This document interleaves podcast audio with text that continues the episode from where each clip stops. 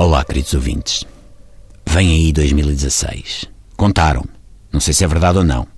Enquanto não vier o cavaco garantir-me que 2016 está sólido, não acredito. As pessoas vêm ter comigo nas filas para fatiar o pão da padaria e dizem: pá, Miguel, tu é que podias dizer à gente como é que vai ser o ano que vem e tal. Eu respondo: é pá, eu agora não posso porque eu vou daqui para uma orgia e fiquei de levar as torradas. Vão chatear o bruxo de Faf. E eles insistem: é pá, vá lá, não sejas corte. E eu agarro e respondo: é pá, tá. Na quarta-feira ouçam a TSF. Mas atenção, não são os pares da República, hein? é o não é mau. Ok? E cá estou. Quem sabe fazer previsões muito boas é aquela taróloga, a Maria Helena, e o Marcos Mendes. E a outra senhora que lançava búzios e lia borras de café e depois tinha umas premonições descabidas, como é que ela se chamava? Ah, Maria Luísa Albuquerque. Devo dizer que faz isto um bocado contrariado. Hesito sempre em fazer previsões sobre o que quer que seja. Só há duas certezas na vida: a morte e a continuação do preço certo na RTP1. Tudo o resto que se possa dizer são conjecturas. Mas vou dar o meu melhor. 2016.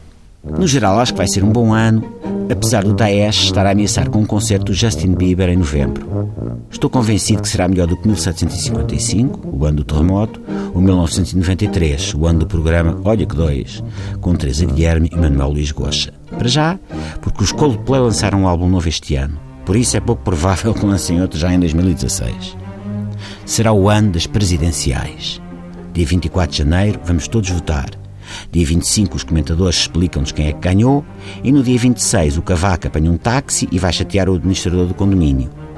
Se se mantiver a tradição política de 2015, prevejo que o próximo Presidente da República será o segundo mais votado. Quero acreditar que 2016 será o ano em que Bruno Maçãs vai finalmente ter um match no Tinder.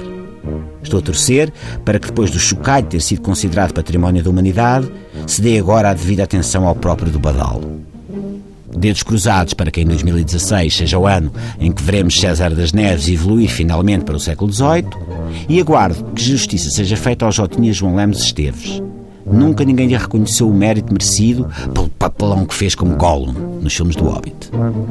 No futebol, teremos de aguardar até junho para saber se Jorge Jesus sempre tem de pagar 14 milhões de euros ao Benfica. Luís Felipe Vieira pediu 1 euro por cada adepto. Se o Benfica tiver mesmo 14 milhões de adeptos, eu mudo o meu nome para Águia Vitória ou Pedro Guerra. Mas no futebol tudo é possível. Basta dizer que Juliano Lopetegui é o treinador do Porto. E pronto. De previsões é o que tenho agora. Se esta conversa fosse ontem, se calhar tinha outras previsões, porque eu ontem vi com umas calças de bombazine, onde costumo ter umas previsões no bolso de trás. Mas hoje vesti estas de gangue e só encontrei isto. A ver se para o ano já cá estamos todos para confirmar ou desmentir isto tudo. Enfim, todos, todos não estaremos, não é? É escusado tentarmos enganar-nos a nós próprios. O Serviço Nacional de Saúde não permite voos destas alturas. Que estejamos cá muitos, pronto. A maior parte. Já não é mau.